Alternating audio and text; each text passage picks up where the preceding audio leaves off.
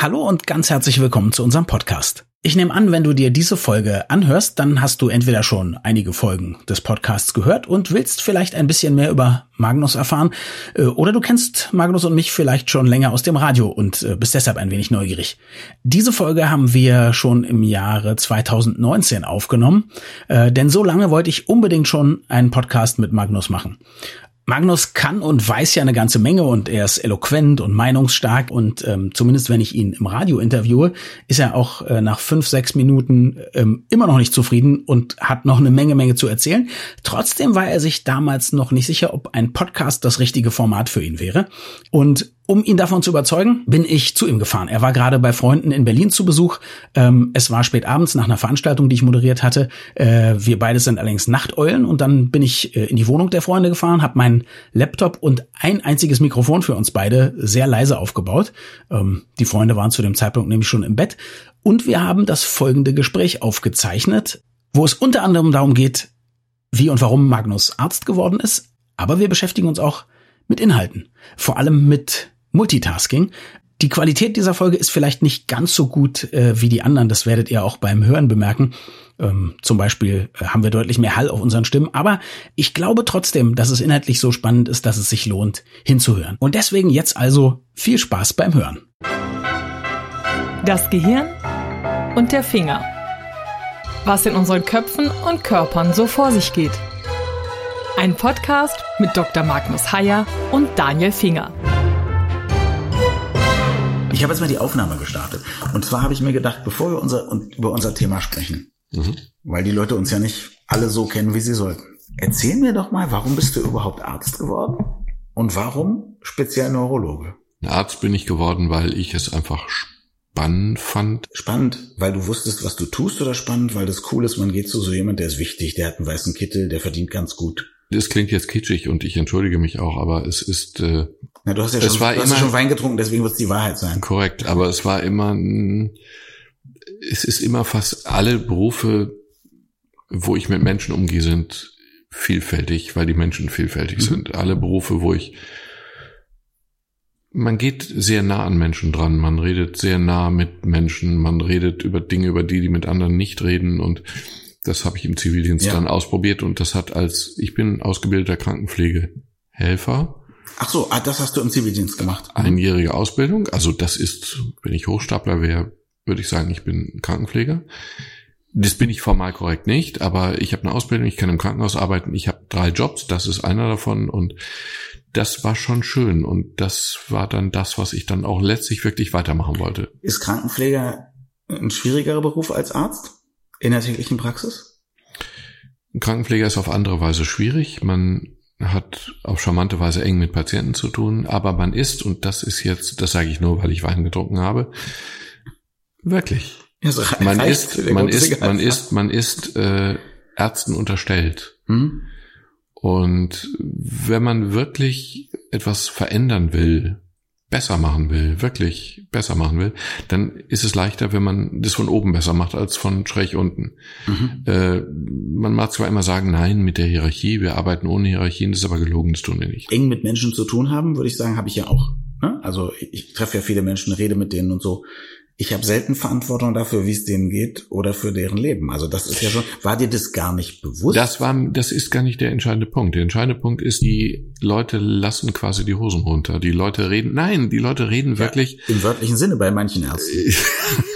beim Neurologen nur eingeschränkt. Nee, tun sie schon, aber ja, nur die obere Hose.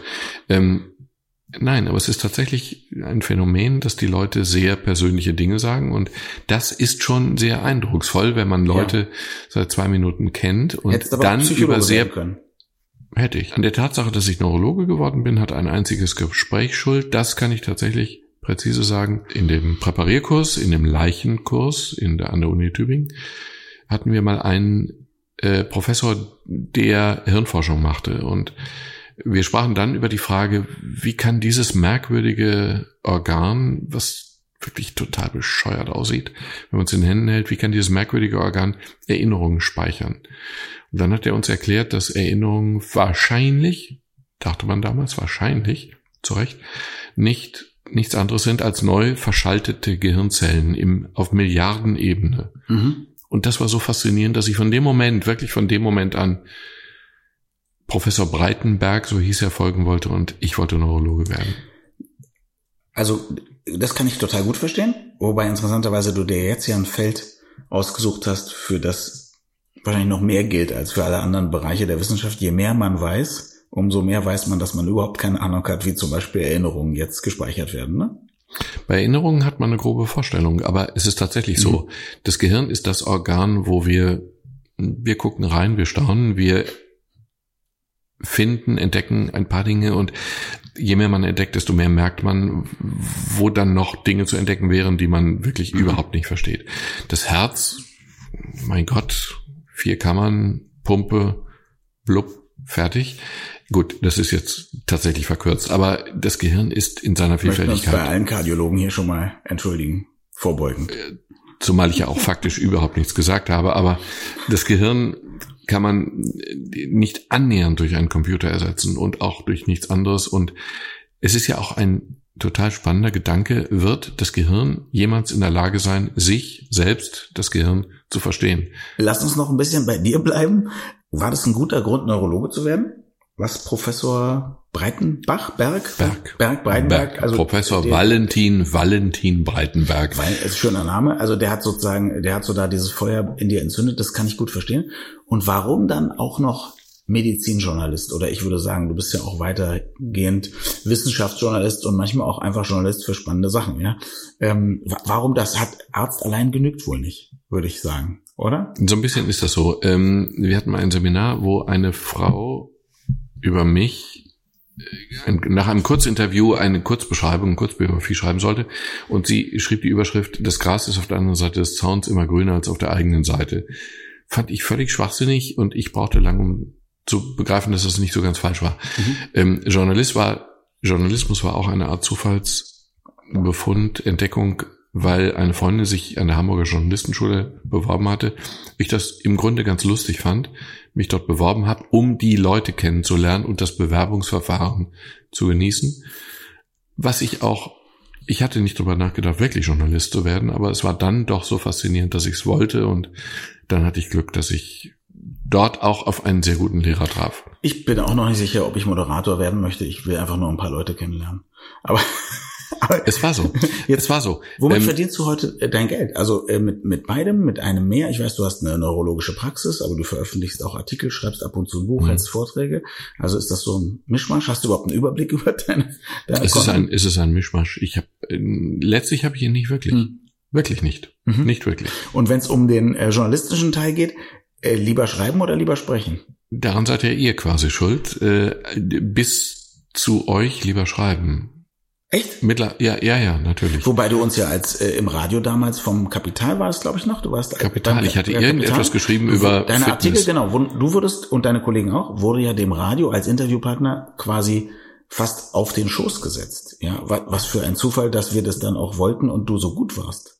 Es gab richtige Rundmails damals und jetzt in unserer Ausgabe so und so und unsere Autoren stehen sehr gerne für Sie für ein Interview bereit. Rufen Sie uns an, wir stellen das sofort her und so. so okay. Wusstest du gar nicht? Nein, nein, nee. nein, wusste ich gedacht, überhaupt nicht. Und wir hatten ja eine Multimedia-Sendung, äh, ja. der Sven Oswald und ich und da ähm, du hattest was gemacht über Kaffee und dann haben wir gesagt, okay, alle Leute, die wir kennen, die so Coder sind, also programmieren und so in diesem Business unterwegs sind, die trinken Unmengen Kaffee. Mhm. Also haben wir eine gute Ausrede, um so ein sehr wissenschaftliches medizinisches Thema auch mal in einer Multimedia-Sendung zu machen. Und so begann eine Liebesbeziehung, ja. die ja schon locker Jahrzehnte alt ist. Willst du sagen, ich habe ja immer gedacht, du hast in dieser Woche oder in diesen Zeiten beim Kapital in jeder Woche 50 Interviews gegeben. Nein, ich hatte, so? ich hatte mit, nein, ich hatte mit Radio vor euch wirklich, ich hatte vor war euch, ich hatte vor euch mit Radio nichts zu tun. Ich war, ich war mündlich noch Jungfrau. Das ist ja super, weil das war dermaßen souverän es war aber so. Jetzt weiß ich auch, warum. Ich habe dich für so super bescheiden gehalten, weil ich weiß, dass ich am Ende gesagt habe, ähm, damals habe ich ja noch äh, äh, großen Respekt vor dir gehabt. Jetzt habe ich ja noch größeren Respekt, Ist aber habe dich noch gesiezt und habe gesagt, also äh, das hat uns wirklich super gefallen. Wäre das okay, wenn wir ein, mal ein ähnliches Thema haben oder so, dürften wir sie wieder anrufen? Und du hast äh, sehr bescheiden gesagt, na ja, ich weiß nicht, ob das wirklich so gut war und so, aber du warst, das war, das war, das war gar keine Bescheidenheit, das war nein, so. Nein, es war so.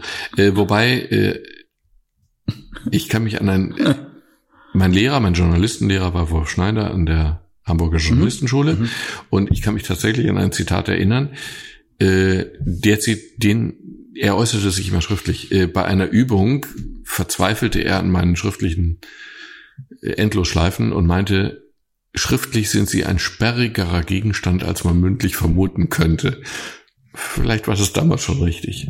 Jetzt hast du immer noch nicht gesagt, was du lieber machst. Jetzt hast du gesagt, was du glaubst, dass du besser machst und äh das, äh, es gibt darauf keine wirkliche Antwort und das ist nicht kokettierend. Es ist so, dass ich eine Zeit lang nur als Journalist gearbeitet habe und wirklich die Gespräche mit Patienten vermisst habe. Und es gibt eine dann Zeiten, in denen ich nur in der Klinik war und wirklich das journalistische Gespräch mhm. mit Interviewpartner vermisst habe. Ich will beides und der Kontrast mhm. macht Spaß. Okay, jetzt war es aber Arzt versus äh, Journalist. Jetzt ging es beim Journalistischen ob Schreiben oder Sprechen. Also meine Erfahrung ist zum Beispiel, wenn es beim Schreiben, wenn man in dieses, diesen Zustand kommt, den man Flow nennt, dann ist es super. Manchmal besser als Sprechen.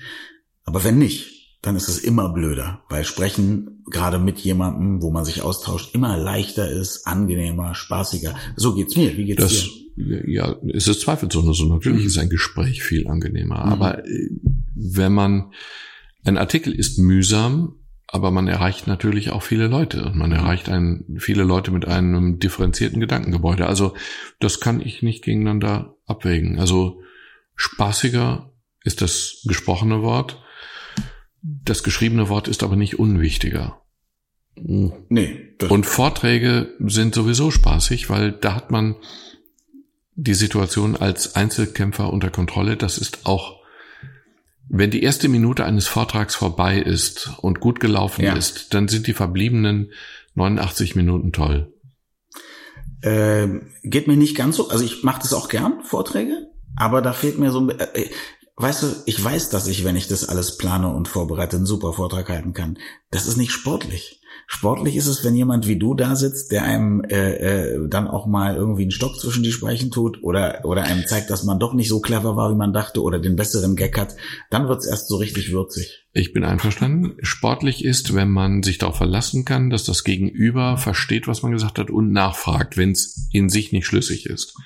Ja, sportlich ist sportlich ist, wenn ich euch den Satz ja, Vegetarier leben tatsächlich spürbar, messbar länger als Nicht-Vegetarier und ich dann mich darauf verlassen kann, dass ihr das nicht einfach so im Raum stehen lasst, sondern kritisch nachfragt, ja. liegt das wirklich daran, dass die Leute kein Fleisch essen? Ich habe schon Moderatoren erlebt, die dann eben im Sinne von dem Loriotschen, ja. es gab ein Interview mit von Loriot, erfundenes Interview, wo jemand einen Astronauten interviewt und es stellt sich relativ kurz nach Beginn des Interviews raus, der Mann ist nicht Astronaut, sondern Verwaltungsinspektor.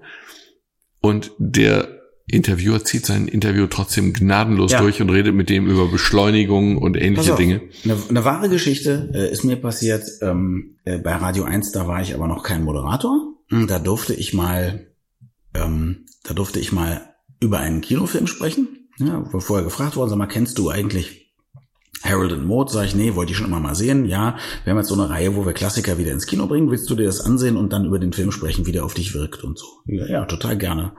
Bin ins Kino gegangen, habe Harold and Maud gesehen. Ein fantastischer Film, kann ich jedem, der ihn nicht kennt, nur empfehlen. Ich finde, man sollte ihn umso eher sehen, je jünger man ist. Also ich habe ihn viel zu spät gesehen. Ich war schon äh, Mitte 20. Ich glaube, das ist was für Teenager. Und ähm, der Moderator, dessen Namen ich hier nicht nenne, aber ich lasse den gerne bei jeder Live-Begegnung äh, aus mir rausquetschen, sagte dann, ähm, ja, die Musik von dem Film, ähm, äh, das ist ja Cat Stevens und so, die ist ja rausgekommen, das Album in dem Jahr, in dem du geboren bist, ne? sagte der. Und ich sag, ah, nicht ganz, ich bin 70 geboren und äh, das Album ist 68 rausgekommen. Aber ist ja kein Problem. Also kannst ja sagen, zwei Jahre vor, deinem, vor deiner Geburt. Ist ja, genau, ist ja noch schöner. Ah ja, ja. Dann guckte der aus dem Fenster, da hoppelten damals immer so Hasen vor dem Studio rum auf der grünen Wiese. Und äh, dann war der Song fast zu Ende und dann drehte er sich zu mir um und sagte, also wie abgesprochen, ich sage jetzt gleich, äh, das Album mit der Musik zu dem Film ist ja rausgekommen in dem Jahr deiner Geburt. Und ich sagte, nee, äh, vielleicht habe ich das nicht so klar ausgedrückt oder so. Ich bin ja schon 70 und so, äh, bin ja 70 das Album 68 und so. Ach so, ja, ja, ja, klar.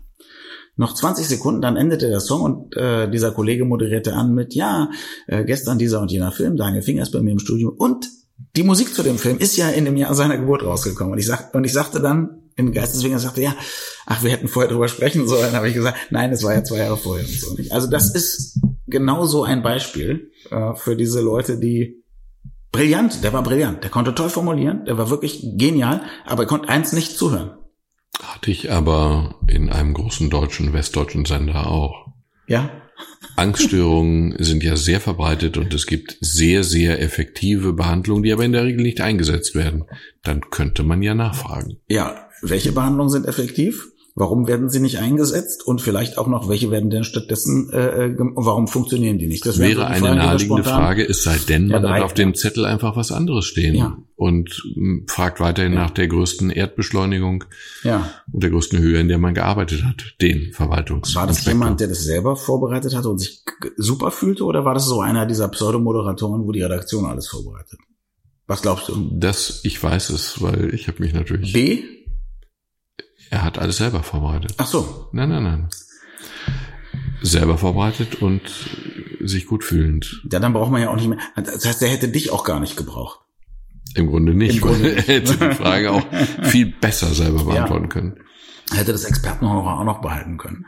Das finde ich gut. Mhm. Ähm, du hast vorgeschlagen, dass wir heute sprechen über Multitasking oder die Idee davon, mehrere Dinge gleichzeitig mhm. tun oder denken zu können. Und bitte noch kein großer Exkurs, weil je nachdem, was du sagst, habe ich noch eine kleine Anregung. Die Frage war, du hast vorgeschlagen, dass? Ja. Die Antwort ist ja. Genau, aber meinst du mit Multitasking, dass man mehrere Dinge gleichzeitig denken kann oder dass man mehrere Dinge gleichzeitig tun kann? Eigentlich meine ich beides. Okay. Gleichzeitig Wenn, denken und gleichzeitig tun, beziehungsweise gleichzeitig Dinge denken und andere tun. Und ähm, ich, ich will das deshalb nur, nur ganz kurz eine Sache. Vielleicht, weiß nicht, ob du da, dazu auch was sagen kannst. Wir haben lange in einem Philosophieseminar sehr angeregt diskutiert, ob man denken kann, wirklich denken kann, dass man gerade denkt. Also diese berühmte Descartesche Erkenntnis, äh, ich merke quasi, dass ich denke, also muss es mich zumindest geben, weil da gibt es ja etwas, das das merkt. Und da haben wir lange darüber diskutiert und ich habe dann gesagt, naja, ich glaube, man sagt es zwar so, aber eigentlich, was man eigentlich meint, ist, ich denke, dass ich gerade eben etwas gedacht habe. Und jetzt kann ich denken, dass ich das gedacht habe. Also ich bin nicht sicher, ob das Denken sich selbst wirklich, also ich, ich kann in so einem meditativen Zustand merken, dass ich bin. Ich spüre da irgendwas. Das ist so ein, so ein mhm. Dasein. So. Mhm. Vermutlich hat das auch schon eine Amöbe, ich weiß es nicht, aber ich denke in dem Moment nicht sozusagen. In dem Moment, wo ich denke, analytisch darüber nachdenke, dass ich etwas denke, ist es, glaube ich, nicht gleichzeitig. Ähm, das ist genau die Ebene, zu der Neurologen nichts sagen können. Das ist, nein, das ist eine philosophische Überlegung. Kann man drüber nachdenken? Kann man sich drüber streiten? Die Neurologie hat dazu nichts zu ich würde sagen. das ist Selbstbeobachtung. Also zwar nicht im, im, im MRT oder so, aber ich, ich kann doch quasi Introspektion betreiben. Ich kann doch versuchen zu merken, was da gerade in mir passiert. Dem widerspreche ich ja nicht. Was ich aber nicht kann, ist mehr Kluges dazu beizutragen, so. indem ich dich in einen Kernspin lege und dann irgendwelche Beobachtungen ah, okay. mache, die da auf der Ebene noch irgendetwas Kluges hinzufügen würden. Tun sie nicht. Okay. Aber du als Vieldenker, würdest du auch sagen, ja, es kommt dir plausibel vor oder, oder vielleicht ist dein Gehirn ja besser und du sagst, nee, ich kann sehr wohl denken, dass ich denke. Und zwar exakt in der gleichen Sekunde. Ich habe auf keine kluge Antwort. Gut, okay. Äh, das übrigens, das übrigens, das, das ist übrigens, ja, aber das ist eine Erkenntnis, für die ich wirklich viele Jahre gebraucht habe. Ich hatte früher immer Angst vor dem Satz, dazu kann ich nichts Kluges sagen, das weiß ich schlicht nicht. Und ich hatte vor Fragen Angst, ja. die mich zu diesem Satz zwingen, in Vorträgen, bis ich immer gemerkt habe, dass es gar nicht das Schlechteste ist, wenn auch ein Arzt sagt, an dem Punkt muss ich leider passen, ich weiß es nicht. Ich hatte mal einen Oberarzt, der hat das sehr klug gemacht. Eine Patientin hat gefragt, wie wirken denn diese MS-Medikamente genau? Und er hat gesagt, ja, die machen das und das. Nein, nein, auf dieser oberflächlichen Ebene habe ich es nicht gemeint, sagte die junge Frau, die war Biochemikerin. Ich wollte es schon auf zellulärer Ebene. Und ja. dann sagte er, muss ich mich entschuldigen, kann ich nicht beantworten, aber morgen kann ich sie ihm beantworten. Okay. Also ich arbeite mich ein, ich fülle die Lücke. Fand ich beeindruckend. Das ist super. Und ich kann dir sagen, ähm, also ich meinte, das äh, war jetzt auch äh, nicht so ein äh, Rumgeschleime mit dem, das ehrt dich.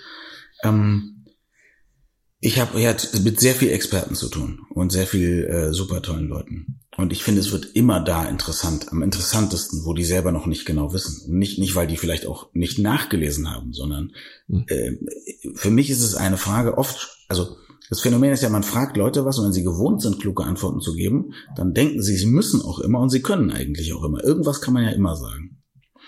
Und ähm, und ich frage diese Experten sehr oft, und jetzt sagen Sie mir mal, mit welchen Fragen beschäftigen Sie sich, auf die Sie keine Antwort haben?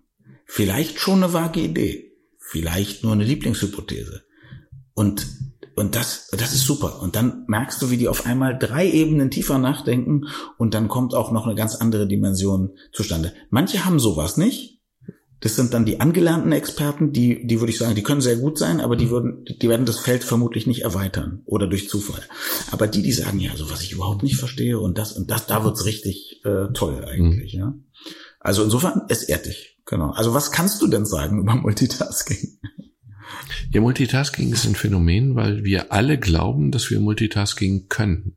Weil wir alle glauben, dass Multitasking eine Herausforderung ist. Es gibt Umfragen, neun von zehn Leuten halten sich für überdurchschnittliche Multitasker, was ja schon mathematisch nicht unproblematisch ist. Wahrscheinlich halten sie sich auch für überdurchschnittlich gute Autofahrer, für überdurchschnittlich gut aussehend. Habe so ich auch schon mal davon gehört. ähm, Multitasking ist ein Phänomen, bei dem alle Leute glauben, dass es tatsächlich sozusagen die Denkform der Gegenwart oder der Zukunft ist. Das ist Und, erstaunlich. Ja, ich bin der eine von zehn. Mag so sein. Aber die, die, die Antwort auf die Frage, ja. ist das erfolgreich ist, Ausdrücklich nicht. Wir können es nicht. Multitasking funktioniert nicht. Wir können mehrere Dinge gleichzeitig tun, auf der automatisierten Ebene. Wir können gleichzeitig Auto fahren. Ich kann mich beim Autofahren rasieren, was semi-legal ist. nass oder trocken? Trocken, trocken nicht nass. Was semi-legal ist, ich kann ja Radio hören, ich kann telefonieren mit der mhm. Freisprecheinrichtung. Ich darf diese Dinge auch alle. Mhm. Wir wissen aber ausdrücklich, dass diese Dinge meine Fahrleistung erheblich reduzieren. Selbst Musik hören? Selbst Musik hören. Hörspiele hören. Viel schlimmer, weil ich da ja meine Fantasie einschalte. Ja. Wenn ich telefoniere, ist es völlig egal, ob ich mit Freisprecheinrichtung telefoniere oder das Handy in der Hand halte. Mhm. Mein Bremsweg ist grauenhaft verlängert, so als wenn ich leicht betrunken wäre und ich bemerke einfach Warnsignale nicht auf dem Weg. Aber jetzt, jetzt machen wir diesen Podcast leider nicht nur für mich, aber trotzdem weil ich nun hier sitze, habe ich das Privileg, nochmal nachzufragen. Mein Eindruck ist, wenn ich gar nichts habe, kein Podcast, keine Musik und so, dann gehe ich dermaßen auf den Trip, was Nachdenken anbelangt. Ich bin aber auch jemand, der innerlich unglaublich viel immer nachdenkt äh, und auch in Bildern und so. Ich habe das Gefühl, dass einiges andere meine Aufmerksamkeit weniger fesselt als meine inneren Gedankenprozesse. Geht mir genauso. Ähm, ich stelle dann bei längeren Autofahrten lustvoll das Radio aus und lass mich gedanklich treiben. Was ich aber natürlich kann, ist diese eigenen, diese innere Gedankenwelt blitzschnell abzustellen, wenn irgendwelche äußeren Reize mich zwingen, mich auf was anderes zu konzentrieren. Das funktioniert dann, das Abstellen funktioniert besser als mit dem Radio oder gar mit dem Telefon. Wenn jemand anders mich, der es ja nicht merkt, äh, mit Beschlag ja. belegt, ähm, aber grundsätzlich ist es eben so, wir können Gedanken schweifen lassen, ja, wir können dann abgelenkt sein, ja. Trotzdem sind wir die besseren Autofahrer, wenn wir uns nicht mhm. diesen äußeren Einflüssen hingeben, was wir aber üblicherweise statistisch tun. gesehen. Statistisch Natürlich, gesehen, genau, ja. ja. Mhm. Jetzt, ähm, ja, das ist spannend. Ähm, es gibt ja ich habe jetzt natürlich, weil, äh, weil ich weil ich mir Namen nicht so gut merken kann. Es gibt ja dieses äh, Buch jetzt, ähm, da geht es um Deep Thinking und da geht es ja darum und auch Deep Work ist ja so ein so ein Stichwort, wo jemand eben sagt, also richtig gut arbeiten kann man eben eigentlich nur, wenn man nicht Facebook checkt, wenn man nicht aufs Handy guckt, wenn man so und das ist zum Beispiel was ich ich habe auch also ich muss mich in der Regel konzentrieren, wenn ich arbeite, ja oder kreativ sein, was auch immer das heißen mag. Ob das jetzt mehr mit Loslassen oder Fokussieren zu tun hat, weiß ich bis heute nicht. Und ich kann zum Beispiel nicht Musik hören beim Arbeiten. Allein das ist schon zu viel Ablenkung. Ja, ähm, das würde ja genau in die gleiche Kerbe hauen. Nämlich, ja. wenn man wirklich etwas richtig machen will, muss man sich auch voll drauf konzentrieren. Ja, und äh, es ist eine Illusion zu glauben, ich checke immer meine E-Mails, wenn es Pling macht und ich unterbreche damit nicht den Flow meiner Arbeit. Das tue ich einfach. Jede Unterbrechung ist eine, die am Ende das Gesamtresultat verzögert. Mhm. Wenn ich konzentriert mich mit etwas beschäftige, sollte ich schlicht und einfach den Computer aus, ausstellen, beziehungsweise mich nicht durch WhatsApp oder E-Mails oder irgendwas ablenken lassen, weil das in der Summe die gesamte Sache verzögert. Das gilt für Musik, das gilt noch viel mehr für Musik mit Text, weil ich mich dann schlecht auf den Text konzentriere. Und es gibt ganz schlichte Versuche, mit denen man das nachweisen kann. Ähm, wir können zwei Dinge nicht konzentriert gleichzeitig tun. Wir können nicht einen Absatz in einem Buch lesen und gleichzeitig die Anzahl der Wörter zählen. Das kriegen wir nicht hin. Und angeblich ist es auch so, dass wir nicht präzise auf einer Linie gehen können und gleichzeitig ein Gedicht rezitieren. Unser Gehirn kann nur eine Sache gleichzeitig. Automatismen laufen nebenher. Okay, aber zum Beispiel Liebe machen und Champagner trinken, das geht. Liebe machen, wenn es ein Automatismus ist, naja, weiß ich nicht. Aber ich hatte, ich hatte neulich, ich hatte neulich, ich hatte neulich eine Situation, die mir sehr peinlich war. Zum Thema Automatismus. Wir machen viele Dinge vollautomatisch. Wir fahren Rad, ohne uns darüber zu konzentrieren, wie wir auf dem Fahrrad das Gleichgewicht halten. Wir laufen. Alleine laufen ist kompliziert. Hochkompliziert. Ja, ja. Und neulich habe ich beim Check-in, beim Sicherheitscheck-in am Flughafen Düsseldorf, musste ich den Gürtel ablegen und habe dann angefangen, die gesamte Hose auszuziehen, weil ich immer, wenn ich den Gürtel ablege, die Hose ausziehe. Ich kam mir semi-dement vor, muss dann aber sagen, das war ein Automatismus, der eigentlich, eigentlich ja ganz sinnvoll ist. Und mir fiel es auf, bevor es denen auffiel, das war aber knapp. das ist eine sehr schöne Geschichte. Also, ähm, ja, das ist, äh, gefällt mir sehr, sehr gut. Ist mir noch nicht passiert, kann ich leider, also ich habe bestimmt auch schon Mist gebaut, aber dieser Automatismus, gut, du hattest noch eine Unterhose, hoffe ich. Vielleicht auch eine, wo die Hinterbacken bedeckt sind. Wäre es nicht so schlimm gewesen. Der entscheidende Punkt war, ich habe es bemerkt, bevor die es bemerkt haben. Ja, das ist gut. Viel Zeit hatte ich aber nicht. Ja. Es kam mir vor, irgendwas lief gerade ganz komisch. Mir war mir nicht sofort klar, was. Das ist doch aber im Prinzip auch das mm, auf so einer Ebene, auf so einer materiellen Ebene mit Gegenständen, das was auch eine freudsche Fehlleistung ist, ne? Also irgendein Übersprung. Also Gürtel. Also nee, nicht Übersprung. Aus, nein, nein, nein, nein. Ist nicht, Übersprung nee? ist es nicht. Übersprung, nein. Freudsche Fehlleistung hieß ja, ich mache etwas Falsches oder sage etwas Falsches, hinter dem ich dann in die, die, die wirklichen so, Motive stimmt. erkennen kann. Ja, ja. Und, und, hier du wolltest dich gar nicht ist, ausziehen. Okay. Nee, ich, ja, ich hatte definitiv keine Annäherungsabsichten okay. gegenüber irgendeinem der Sicherheitsbeamtinnen. Nee, verstehe ich. Äh, aber nein, das ist einfach nur, diese Automatismen spiegeln wieder, dass unser Bewusstsein, nicht unser Unterbewusstsein, dass unser Bewusstsein eine sehr, sehr begrenzte Rechenkapazität mhm. hat. Wir denken, wir denken, wir multitasken unterbewusst massiv. Wir können unendlich viele Informationen, nicht unendlich mathematisch, aber wir können sehr viele Informationen gleichzeitig verarbeiten. Mhm. Aber das, was wir, worüber wir bewusst nachdenken, was uns in dem Moment klar ist, da schaffen wir eben immer nur eine Sache. Also ich, äh, ja, das, das äh, ist mir schmerzlich bewusst, wobei ich bisher immer gedacht habe, es liegt gar nicht daran, dass unser Gehirn nicht so viel Power hat, sondern dass es, ich glaube, unser Gehirn hätte ganz viel mehr Power, aber es ist so eingestellt, dass es möglichst wenig davon in jeder möglichen Situation verbrät. Weil wenn da mal was Schlimmes passiert oder so und Adrenalinschub kommt und so, dann hat man ja auf einmal, ist man, die Zeit verlangsamt sich, man kann ganz viele Sachen gleichzeitig entscheiden und so weiter und so fort. Also in so einer Situation sind wir aber hoch fokussiert. In einer stimmt. Situation mit Adrenalin, ja. Schmerz, Angst oder Bedrohung in irgendeiner ja. Form, sind wir hochfokussiert und werden niemals irgendeine zweite Sache parallel, parallel nee, laufen lassen. Nein, also es ging jetzt nicht mehr um das Multitasking. Ich meinte genau. nur, ich glaube sozusagen, ich wollte dich nur fragen, ob du glaubst, unser Gehirn kann gar nicht besser denken oder ist es einfach zu faul, es in der Regel zu tun? Weil das hatte ich immer angenommen. Wir haben, wir unterliegen einem Missverständnis. Das Missverständnis Missverständnis besteht schlicht und einfach darin, besteht schlicht und einfach darin, dass wir Denken mit Bewusstsein und bewusstem Denken gleichsetzen. Und das ist einfach nicht so. 90 Prozent oder 99 Prozent der Denkvorgänge sind unterbewusst. Und es ist extrem klug, sich darauf zu verlassen. Wenn wir zum Beispiel, man nennt es Bauchgefühl, wenn wir aus dem Bauch heraus, und es geht ja nicht um den Bauch, sondern es geht ums Gehirn, ist nur eine bildhafte Sprache für Unterbewusstsein. Wenn wir sozusagen aus dem Bauch heraus eine Entscheidung fällen, dann ist die in der Regel auch richtig. Auch wenn wir rational mit dem Bewusstsein möglicherweise zum anderen Ergebnis kommen. Das Klügste wäre, wir schlafen einmal drüber. Im Schlaf hat das Bewusstsein Pause. Mhm. Und was wir am nächsten Morgen denken zu einer Entscheidung, die wir uns am Abend gestellt hatten, ist fast immer richtig.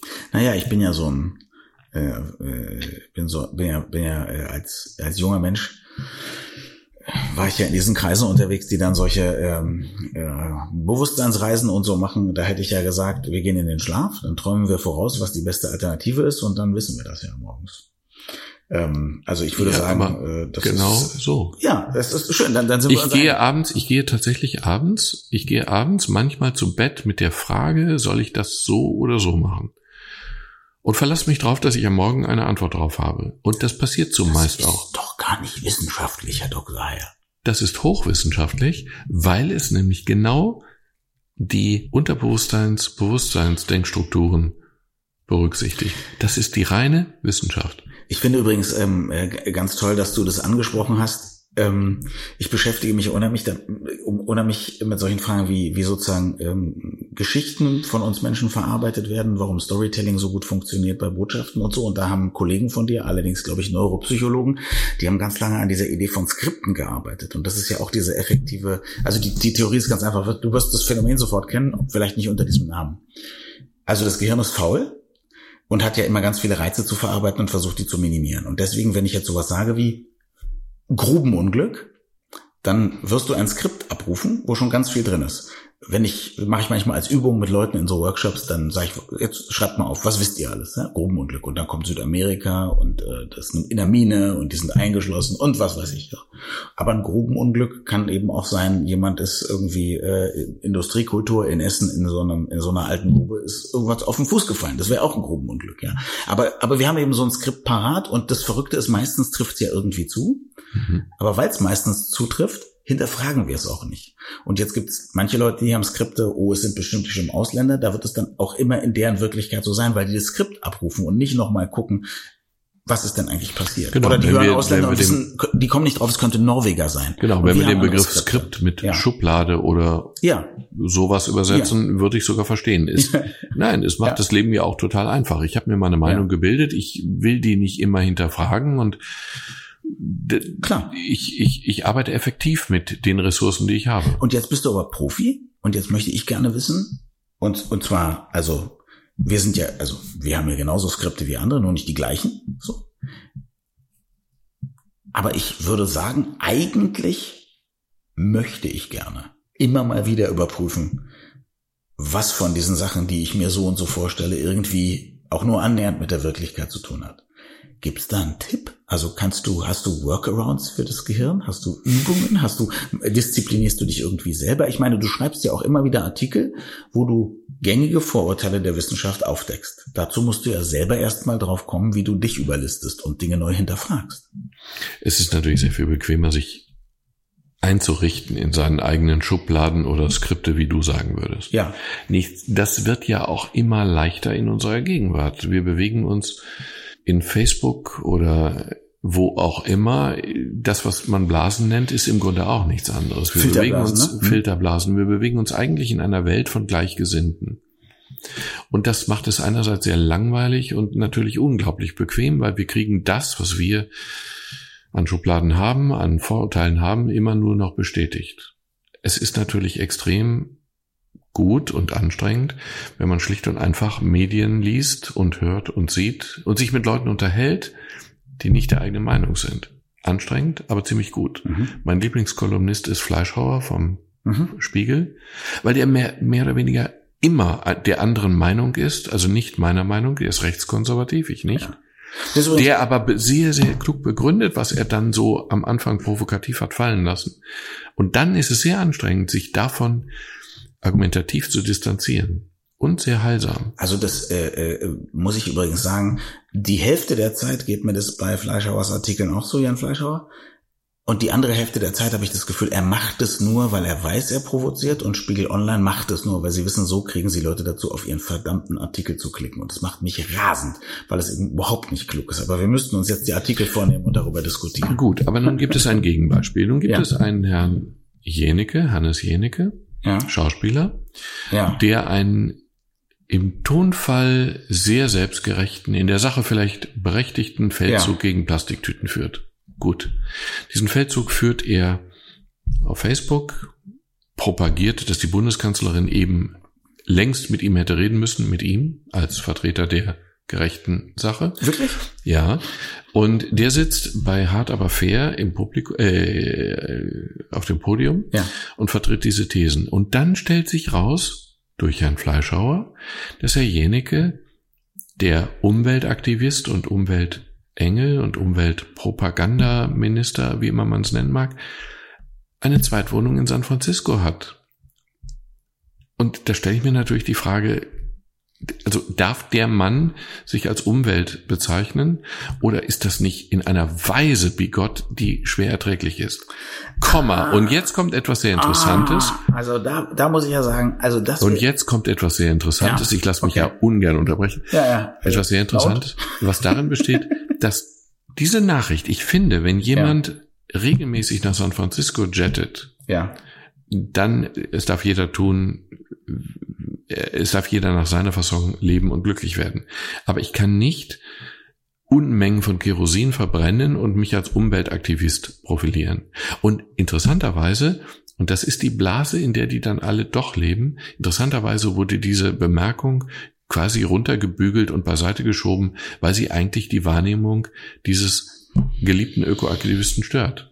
Also ehrlich gesagt, ich habe äh, ich habe Hannes Jenekes Ökoaktivismus bisher völlig verschlafen. Deswegen, was ich nicht weiß, ist, ob wenn ich ihm zuhören würde, ich das jetzt als wahnsinnig unsympathisch äh, empfinden täte oder sagen würde, also das eine Selbstgerechtigkeit, mit der dieser Mann sich auf, oder ob ich sagen würde, der sagt gute Sachen. Äh, äh, also das kann ich einfach jetzt nicht sagen.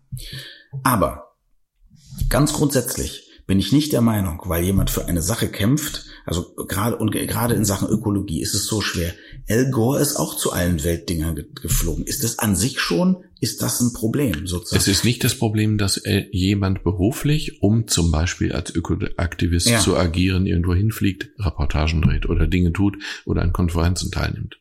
Aber wenn der private Lebensstil in einer geradezu bizarren Weise dem, was ich propagiere, widerspreche, dann sollte ich schlicht und einfach den Mund halten. Und wenn jetzt rauskommen würde, nur rauskommen würde, Hannes Jennecke macht unglaublich viel, um seinen ökologischen Footprint aufzuwiegen. Kauft CO2-Zertifikate, äh, pflanzt Bäume, was weiß ich, was man da alles machen kann. Also du kannst ja auch, wenn ich Heizöl bestelle, klicke ich immer an, dass ich CO2-neutral Öl kaufen möchte und dann wird dafür irgendein Umweltprojekt gefördert und so. Angenommen, das käme dann raus, was ja Herr Fleischhauer nicht schreiben würde, weil dann klicken die Leute nicht auf seinen Artikel. Wärst du dann versöhnt mit ihm? Nein, ich bin nicht versöhnt mit, nein, weil ich glaube, dann ist es nicht kann, logisch. Nein, doch.